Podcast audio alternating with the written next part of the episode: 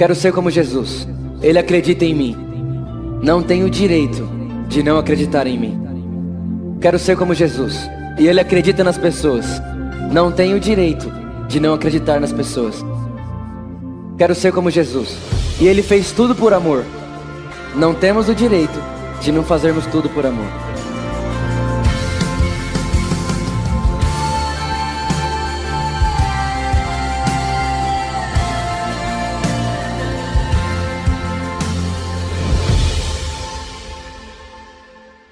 Abra sua Bíblia comigo aí. Num texto que você acha legal. Abra sua Bíblia comigo aí num texto que tem Cristo. Aleluia, em tudo, é isso aí. Abra sua Bíblia então comigo em. Amarrado, gente. Que, que foi isso aqui? Abra sua Bíblia comigo em Colossenses capítulo 1, versículo 15.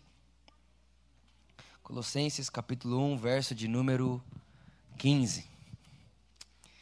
Irmão, quero te garantir uma coisa: você vai sair daqui mais apaixonado hoje. Vou te garantir uma outra coisa: você vai sair daqui hoje se sentindo muito mais amado. E eu vou te garantir uma outra coisa aqui hoje: você vai sair daqui entendendo que você é perfeito. Vou falar de novo: você é perfeito. Você não será, você é perfeito. Vou falar mais uma vez, tá bom? Você vai sair daqui hoje sabendo que você é sem defeitos. Você é perfeito. Colossenses capítulo 1, verso de número 15. Nós vamos ler do 15 ao 17. Diz assim: Ele é a imagem do Deus invisível, o primogênito de toda a criação. Pois nele foram criadas todas as coisas, nos céus e na terra, as visíveis e as invisíveis, sejam tronos ou soberanias, poderes, poderes ou autoridades. Todas as coisas foram criadas por ele e para ele. Irmãos, quantas coisas foram criadas por ele? E quantas coisas foram criadas para ele? Ou seja, toda vez que você perguntar o porquê algo existe, por ele e para ele. Quem é ele? Cristo. Ok? Então, todas as coisas foram criadas por Ele e para Ele. Próximo. Ele é antes de todas as coisas. E nele, tudo subsiste. Irmãos, tem uma, tem uma aula na Escola Mateus que é só em cima dessa frase aqui. Ó, e nele tudo subsiste. Quem fez Escola Mateus aqui? Tem gente que fez? Aleluia. Vocês lembram dessa aula? Segunda, eu acho. Muito bom. Já já a gente vai abrir para a segunda turma do ano. Ele é antes de todas as coisas, nele tudo subsiste. Feche seus olhos, vamos orar. Espírito Santo, essa é a sua palavra. Nós cremos, sabemos que temos tudo que ela diz que temos, podemos tudo que ela diz que podemos. Ela é a verdade sobre nós e podemos fazer tudo que ela diz que nós podemos e nós iremos fazer, porque nós cremos no poder da sua palavra e nós sabemos que tudo é mentira, a sua palavra é a verdade sobre nós. Em nome de Jesus, amém. Irmãos, hoje é o último dia também, é um dia especial também por hoje ser o último dia dessa série Deus e os meus erros.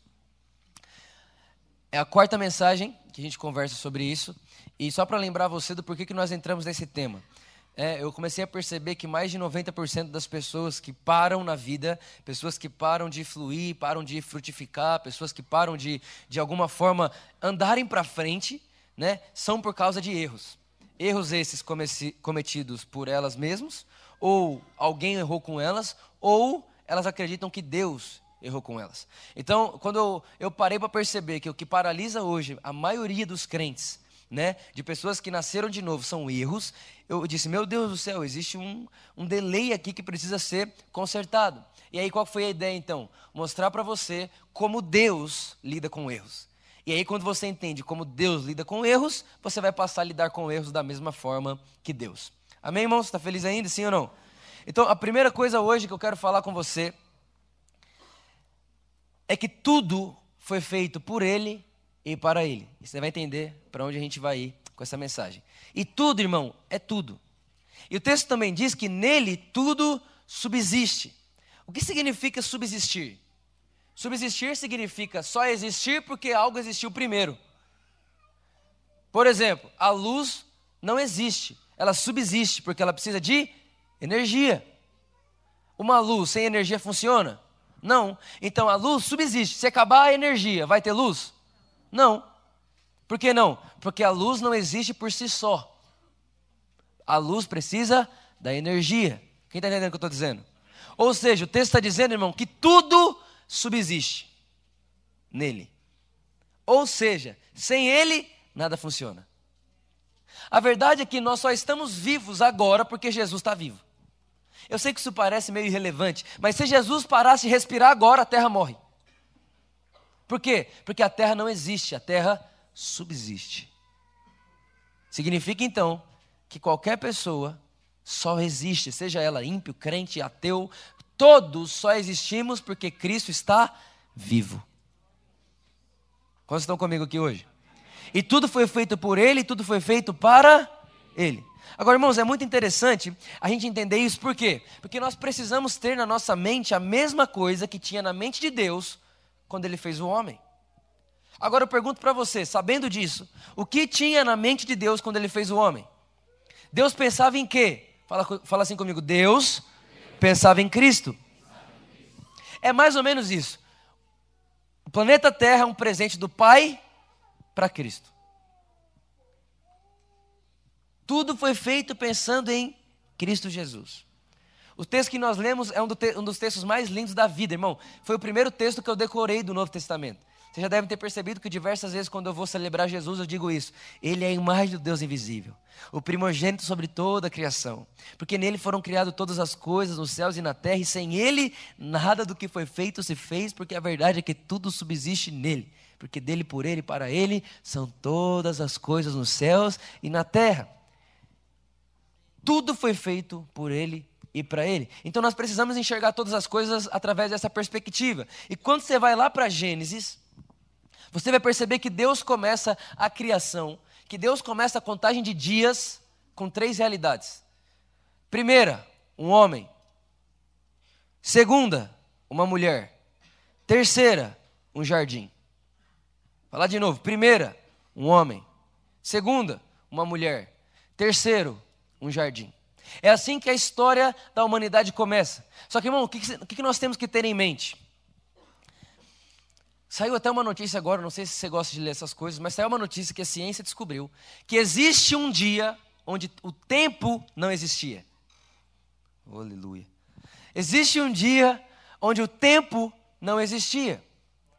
Que, que dia é esse? É o antes de todas as coisas. Agora, a Bíblia já fala disso há muito tempo. Existe um tempo bíblico no hebraico chamado Aion. Aion, que é o que? É a somatória dos tempos, é a eternidade, e é onde Deus está sentado. E veja, qual que é a característica do Aion? A característica do Aion é a seguinte: lá, tudo que vai ser já é, e tudo que foi continua sendo. Lá não tem passado nem futuro, lá todas as coisas estão no agora. É por isso que a Bíblia diz que o cordeiro estava morto antes da fundação do mundo, porque no Aion já está tudo feito. Agora, Vitor, tá, o que isso tem a ver comigo? Tudo, porque a Bíblia diz que nós estamos assentados aonde? Em Cristo. E aonde Cristo está? No Aion.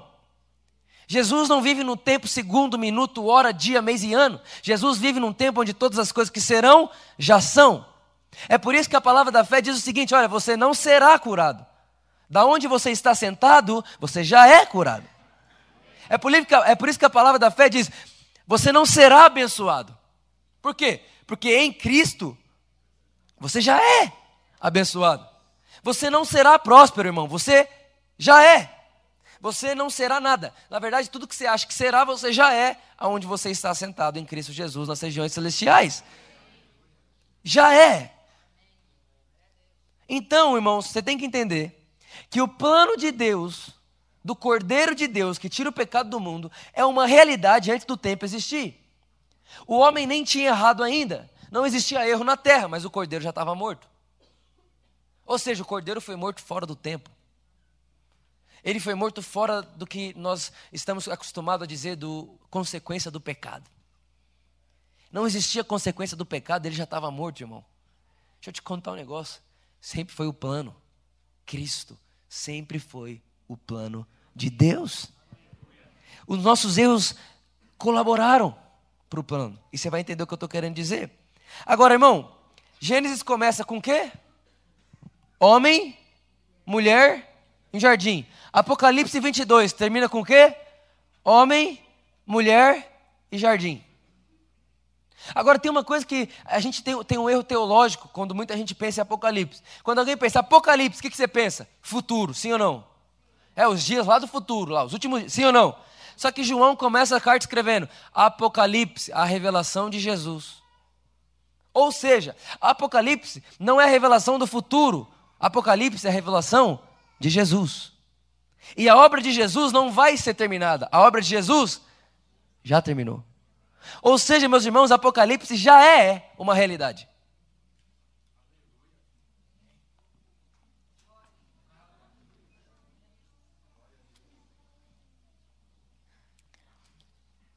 O que, você acha que Deus estava querendo dizer? Quando lá em Gênesis ele começa com homem, mulher e jardim, e lá em Apocalipse ele termina com homem, mulher e jardim?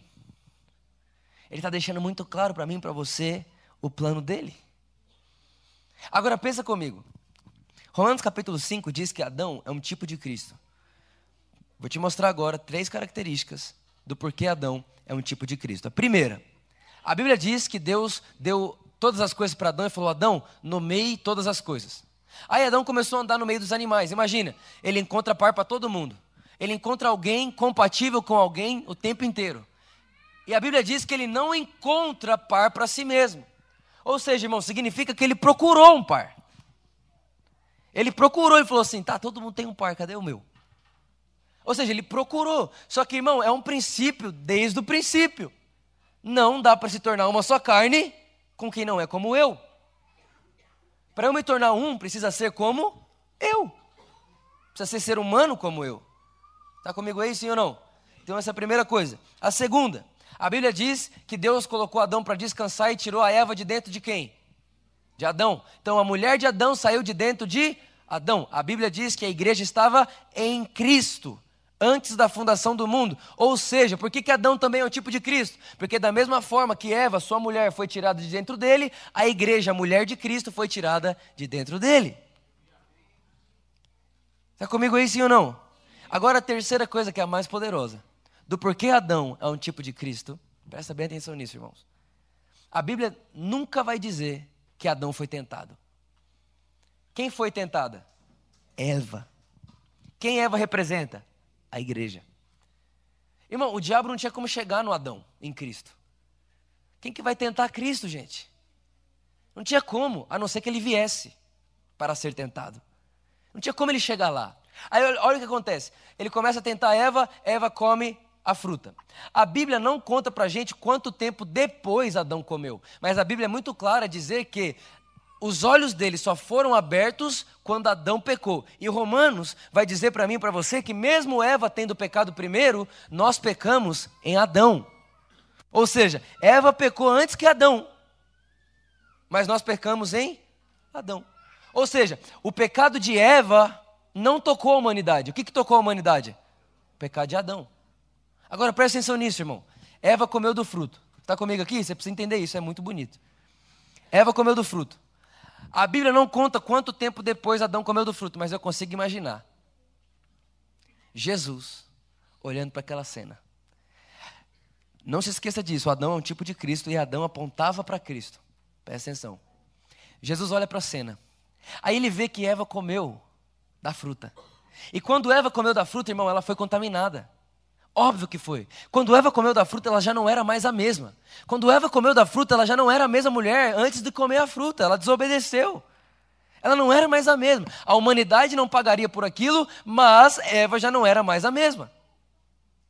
Aí Jesus olha para Eva que comeu e olha para Adão que não comeu. Aí imagina Jesus olhando para os anjos. Irmão, presta atenção nisso. Jesus olha para os anjos. Jesus olha para o pai e fala: Adão vai comer da fruta. Ah, mas Jesus, mas por que você está falando isso? Porque se eu tivesse no lugar dele, eu comeria também.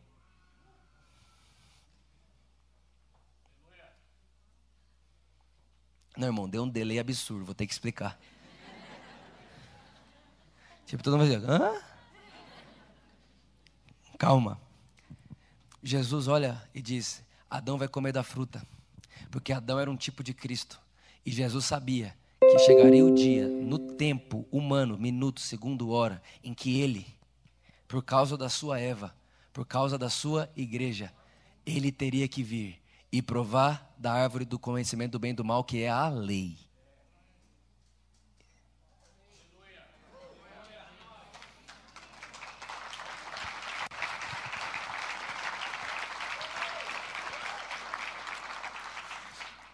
Imagina Jesus para o pai, ele vai comer. Por que vai comer? Porque eu comeria também. Mas por que você comeria também? Porque eu amo minha mulher.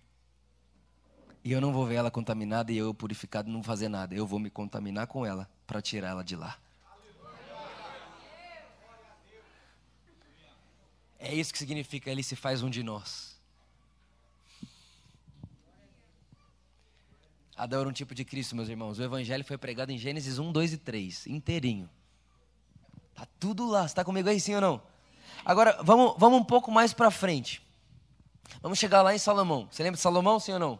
Certo, Salomão. Salomão era um rei. Ele não era só um rei, irmão. Ele era o rei, o mais rico, mais inteligente, mais sábio. A Bíblia chega a dizer que ninguém na história vai ser mais rico que Salomão. Ou seja, Salomão era o cara.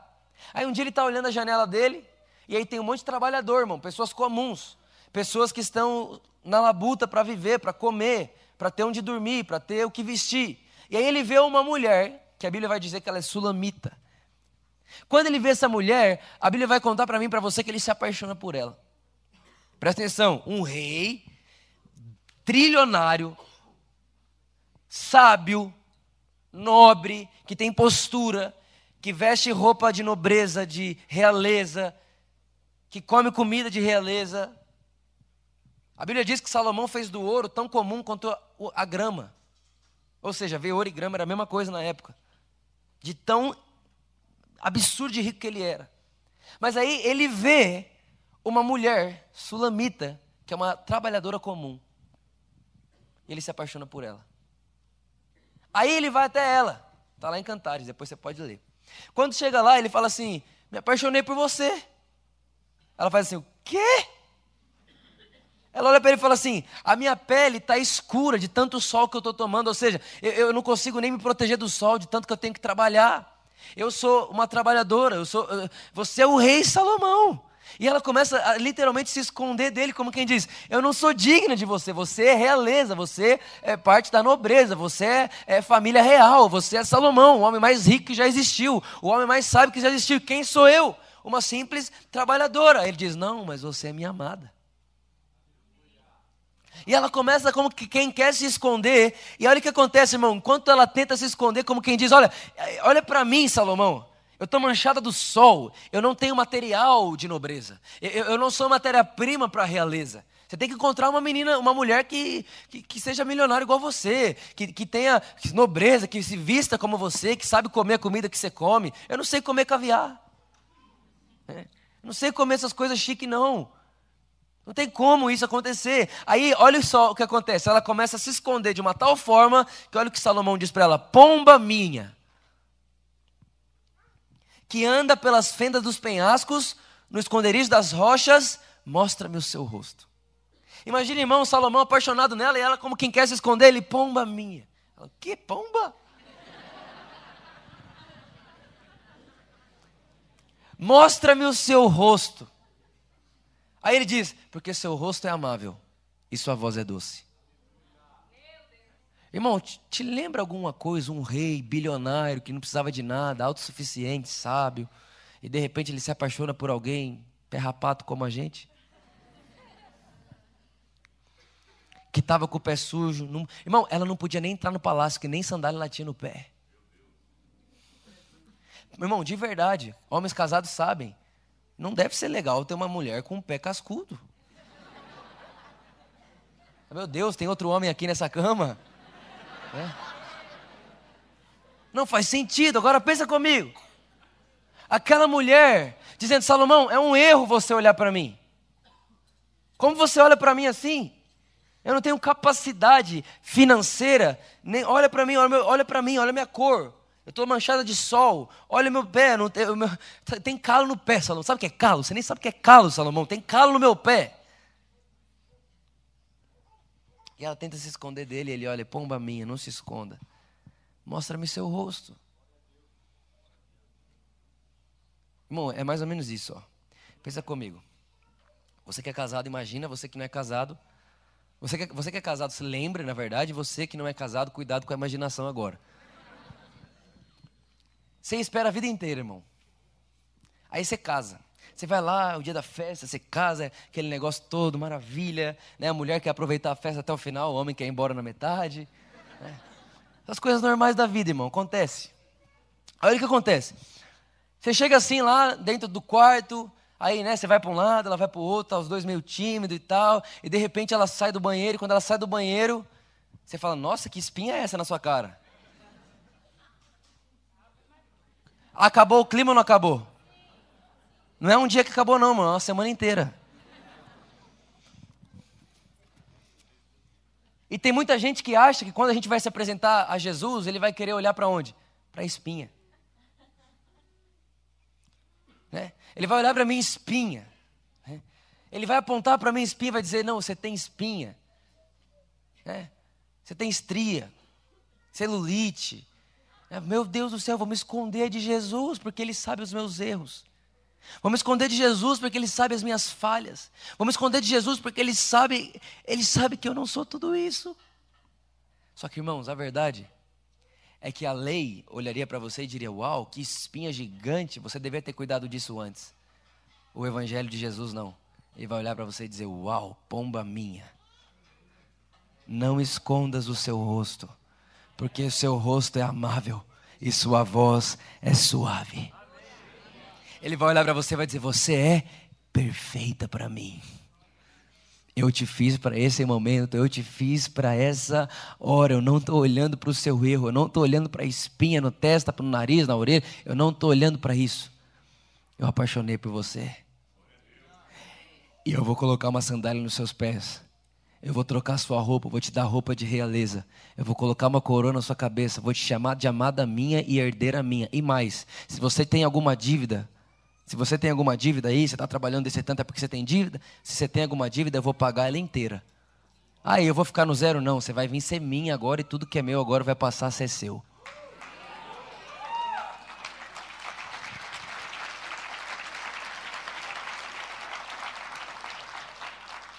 Irmão, a lei aponta seus erros.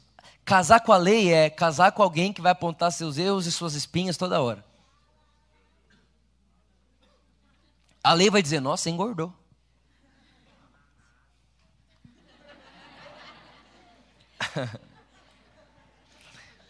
tá amarrado. Não é amarrar, não, irmão. Tem que jogar o McDonald's fora mesmo. Brincadeira. A lei te desqualifica. A lei, ela aponta seus erros, suas espinhas. A nova aliança não. A lei vai dizer: você tem espinho. A nova aliança diz: você é perfeita. É porque você é perfeito. Irmão, você, só, de você ser de, só de você ser dele, já é perfeição. Agora, calma que vai ficar melhor. Pensa comigo, eu tô traçando uma, uma história com você. Comecei lá no Éden, depois fui lá para Salomão, e agora eu quero ir com você para o primeiro milagre de Jesus. Onde foi o primeiro milagre de Jesus? Homem, mulher e um erro. Que erro é esse? Falta de vinho. Falta de vinho. Agora, irmão, você tem que entender que não é só que acabou o vinho. Para o judeu é o seguinte: acabou o vinho, acabou a festa. O vinho para o judeu é o símbolo da alegria. O vinho para o judeu é o motivo de continuar na festa. Na verdade, se acabou o vinho é porque estão dizendo que a gente tem que ir embora. Esse é o pensamento. Então, a verdade é que aquela festa ia acabar. Aí, o que, que Jesus faz? Jesus fala o seguinte: ó, pega seis talhas. Quantas talhas, irmãos? Quantas? O homem foi criado em que dia? Então o que isso significa? Seis é o número do homem. Então Jesus fala: pega seis talhas e encha seis talhas de água. Agora vamos voltar um pouco na história. Moisés. Qual foi o primeiro milagre de Moisés? Primeiro milagre de Moisés foi transformar água em sangue. Primeira coisa que Moisés fez para mostrar para Faraó o poder dele era transformar água em sangue. E sangue, naquele contexto, simbolizava a morte. Ou seja, o pai da lei faz o primeiro milagre. Qual é o milagre do pai da lei? Água em morte. Aí vem Jesus. Não é o pai da graça, não, é a graça de Deus. É o evangelho encarnado, é ele. Ele vem, vai para um casamento, pega água seis talhas para representar a humanidade inteira e diz: Ei, eu vou transformar a humanidade inteira de dentro para fora. Eu vou transformar a humanidade. Mas Jesus, como você vai transformar? Vou transformar a água em vinho. O que é vinho na nova aliança? O vinho na nova aliança é alegria.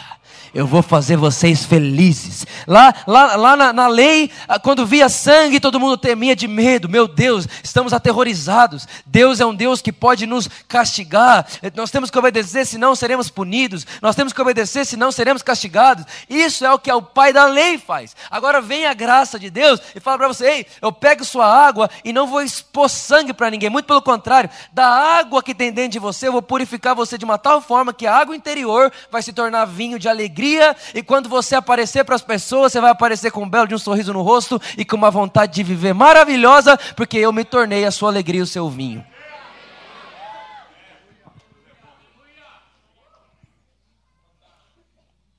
É Ele, irmãos. É Ele. Eu sei que você deve estar pensando, Vitor, onde você está querendo chegar? Calma. Calma. Calma. A lei desqualifica o melhor dos homens. Frase de Joseph Prince. A graça justifica o pior, o, melhor, o pior dos homens. Eu errei a frase, vou voltar. A lei condena o melhor dos homens. A graça justifica o pior dos homens.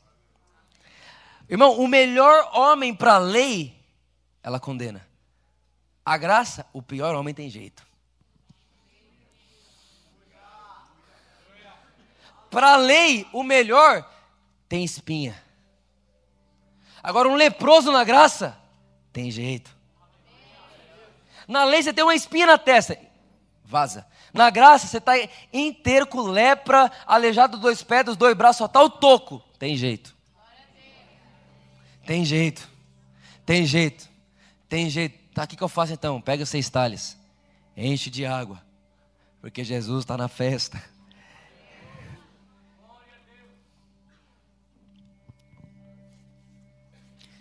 Romanos capítulo 7, é aqui que eu queria chegar com você, é aqui que eu quero fechar esse, toda essa história com você. Romanos capítulo 7, versículo 1.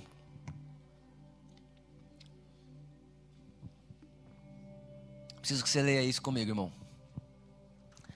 Meus irmãos, falo a vocês como a pessoas que conhecem a. Acaso vocês não sabem que a lei tem autoridade sobre alguém apenas enquanto ele? Ele o que, irmãos? Vamos ler o próximo verso. Por exemplo, pela lei, a mulher casada está ligada a seu marido enquanto ele estiver vivo. Mas, se o marido morrer, ele estará livre da lei do. Okay, irmão, só português, ok? Próximo.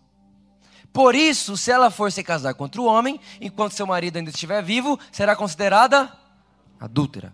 Ok. Mas se o marido morrer, ela estará livre daquela lei, e mesmo que venha se casar com outro homem, não será. Próximo verso. Assim, ou seja, o apóstolo Paulo está dizendo, eu estou falando isso para vocês por causa disso. Ou seja, assim ele vai, ele vai, ele vai fazer você entender o porquê que ele acabou de dizer o que disse. Meus irmãos, vocês também morreram para a lei, por meio do corpo de Cristo, para pertencerem a outro. Não, irmão, vou ler de novo. Assim, meus irmãos, vocês também morreram para a lei, por meio do corpo de Cristo. Ah, mas você morreu para quê para a lei? Para poder pertencer a outro sem adulterar aquele que ressuscitou dos mortos, a fim de que venhamos dar frutos para Deus. Irmão, o que, que o texto está dizendo? Ei, vocês estavam casados com a lei, e tudo que a lei sabe fazer com você é, tem espinha, está com celulite, engordou, está mal demais, e aí você só quer se retrair, você quer se esconder porque você é uma sulamita, e aí você vê o rei dos reis, e fala: Meu Deus, como que eu vou me unir a ele? Como que eu vou me tornar um só com ele? Minha pele está queimada do sol, meus pés têm calo, minhas mãos têm calo, não tem como, não combina coisa com a outra. Irmão, nós estávamos casados com essa realidade, até que, por meio do corpo de Cristo, nós morremos para esse marido, nós morremos para esse homem que é a lei, e agora que nós morremos para ele, nós nos tornamos viúvas, podendo assim nos casar de novo com o segundo marido E esse segundo marido se chama Jesus Cristo de Nazaré. Jesus Cristo de Nazaré. Jesus Cristo de Nazaré. Irmãos, nós morremos para a lei. Nós morremos para isso. Nós estávamos casados com ela. Tudo que a lei faz é apontar erros. Nós estamos casados agora com a graça. Irmão, não adultere. Não seja adúltero com a graça, voltando a se relacionar com a lei, por favor. É isso que o apóstolo Paulo diz para a igreja de Gatos: diz, gente, quem vos enfeitiçou? Como que vocês começam pela graça e agora acham que vão se aperfeiçoar pela lei? Vocês já têm um marido, o marido de vocês é a graça, o marido de vocês é Cristo Jesus, o marido de vocês agora é, é a nova aliança, a aliança de vocês agora é com Cristo. Quem está entendendo, irmão? Irmão, a lei caducou. Você foi emancipado da lei. Mas Vitor, eu não era casado com ela? Era. E como que você faz para separar? Como, qual que é a única forma de você separar de alguém que você é casado? Morrendo. Então o que, que Jesus faz? Ele te mata? Não. Aí ele morre com o seu corpo na cruz. E quando ele morre com o seu corpo na cruz, ele te faz livre da lei. Para quê? Para que quando ele ressuscita agora ele pode chamar você de esposa dele. Sem adulterar, porque se ele chama você de esposa dele enquanto você é casado com a lei, Deus adulteraria com você.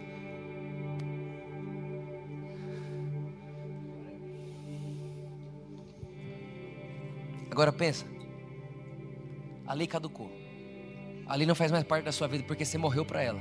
Aí o que, que o diabo faz? A Bíblia diz em Colossenses que a autoridade do diabo é a lei. Só que tem uma coisa, irmão.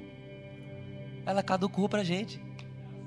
A autoridade do diabo é a lei. Então vai lá, tá lá o tribunal. A Bíblia diz que Jesus é nosso advogado, né? E quem que é o juiz?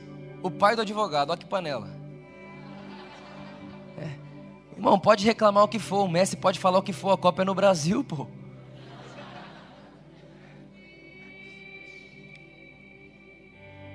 Aí vem o acusador, tá o Vitor lá sentado assim para ser acusado.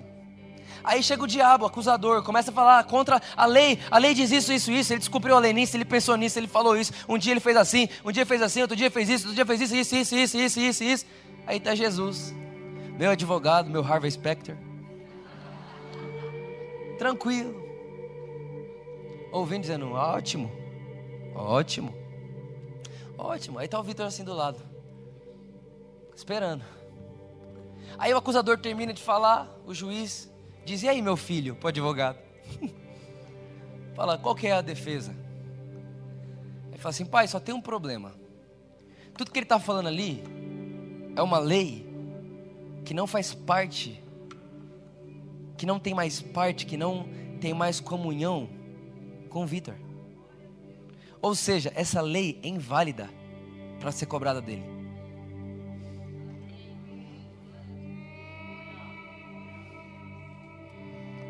Aí Jesus olha e fala assim: E pai, mesmo se não fosse, e se eu precisasse, eu poderia chamar um sangue aqui. E é o sangue para provar de que essa dívida que o Vitor tinha com essa lei já foi paga. Precisa chamar o sangue, pai? Se eu precisar, eu chamo o sangue. Ele vem aqui rapidinho. Aí o pai ele fala: Bate o martelo assim. Vitor, inocente. Aí o diabo: É como? É como? Colossenses capítulo 3, a Bíblia diz que na cruz Jesus triunfou sobre o diabo e despiu ele da sua autoridade, cravando a lei no madeiro, para que ele nunca mais tivesse autoridade para acusar você. Por isso eu quero dizer uma coisa para você, meu irmão: o diabo não tem poder de acusar você com a lei mais, porque você caducou para ela. Jesus morreu com ela na cruz. Hoje nós estamos livres dela. Não tem como nós sermos acusados por uma lei que ultrapassou. Ela ficou para trás, ela não existe mais. Vitor, você está falando que a lei é ruim? Não, não estou falando que a lei é ruim. A lei é boa, maravilhosa, mas ela só serve para mostrar que você não pode sozinho. Depois que você entendeu isso, irmão, não serve para mais nada.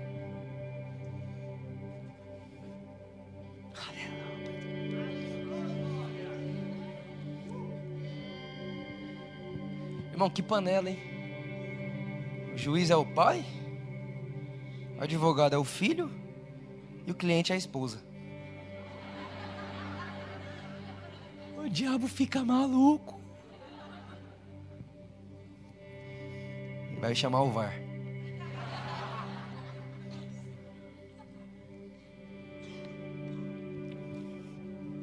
A lei, ela fala o que falta no homem. A graça aponta o que sobra em Cristo. A lei é o homem no centro, a graça é Cristo no centro. A lei é a potência do que o homem pode fazer, a graça é o poder do que só Deus pode realizar.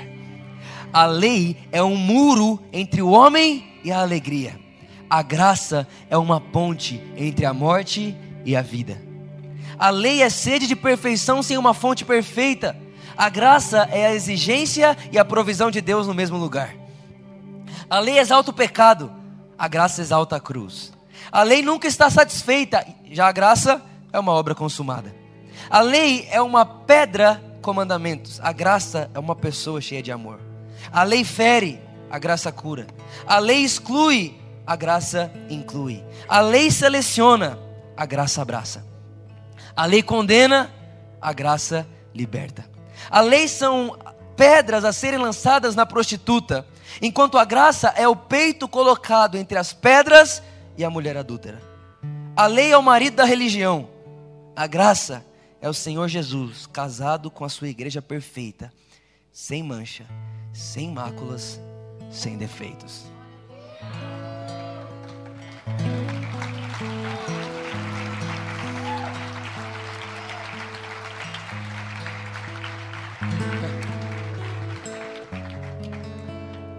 Ouça Jesus dizer para você: pomba minha, não esconda o seu rosto de mim, eu não quero olhar suas espinhas. Alguém fala, Vitor, mas as espinhas vão ficar lá, irmão. Esse marido vai cuidar tão bem de você. Ele cuida tão bem de você, ele cuida tão bem da gente. Ele manda a gente para estética. Ele manda a gente para academia. Ele compra vegetal para comer em casa. Ele vai cuidar tão bem de você, irmão, que pouco a pouco você vai ver que a espinha vai sumindo as estrias vai desaparecendo, a localizada aqui atrás vai sumindo também. E de repente você começa a olhar no espelho e dizer: Uau, bem que ele disse que eu era perfeita. Bem que ele disse que eu era sem defeitos. Bem que ele disse que eu era como ele. Bem que ele disse que ele me escolheu porque eu, é, que eu sou como ele. Bem que ele disse que ele não pode se casar com quem não é igual a ele. Realmente eu sou. E quem mostrou isso para você? O espelho? Não. Seu marido Jesus Cristo, o Evangelho da graça, o Evangelho do amor, o Evangelho da justificação pela fé, o Evangelho de Cristo Jesus e a sua obra consumada naquela cruz, que quando Ele está pendurado naquele madeiro, Ele está levando o meu e o seu pecado e mais, irmão, Ele está levando o nosso compromisso com a lei ao fim, ali acaba o nosso compromisso com a lei, e hoje, agora, nós podemos entender o seguinte: olha, o nosso compromisso, a nossa aliança, o nosso casamento não é mais com o marido que só traz demanda, não é mais com o marido que só só aponta a espinha, mas agora é com o marido que ao invés de demanda traz provisão, que ao invés de mostrar defeito, ele aponta perfeição, que ao invés de falar o que falta em você, ele mostra para você o que sobra em você. Irmãos, nós estamos casados com a graça de Deus e nós não abrimos mão disso jamais. Nós não vamos voltar atrás. Nós não vamos voltar a ser a, a achar que somos justificados pela lei. Por que não? Porque não é mais necessária a lei. Nós encontramos Cristo Jesus. Aleluia aleluia, aleluia, aleluia. Fique de pé comigo no seu lugar, irmão. Celebre Jesus. Dê mais uma salva de palmas bem forte. Vamos celebrar Jesus. Vamos celebrar Jesus. Vamos celebrar Jesus, o nosso marido perfeito. O nosso marido perfeito. Aleluia, aleluia, aleluia, aleluia.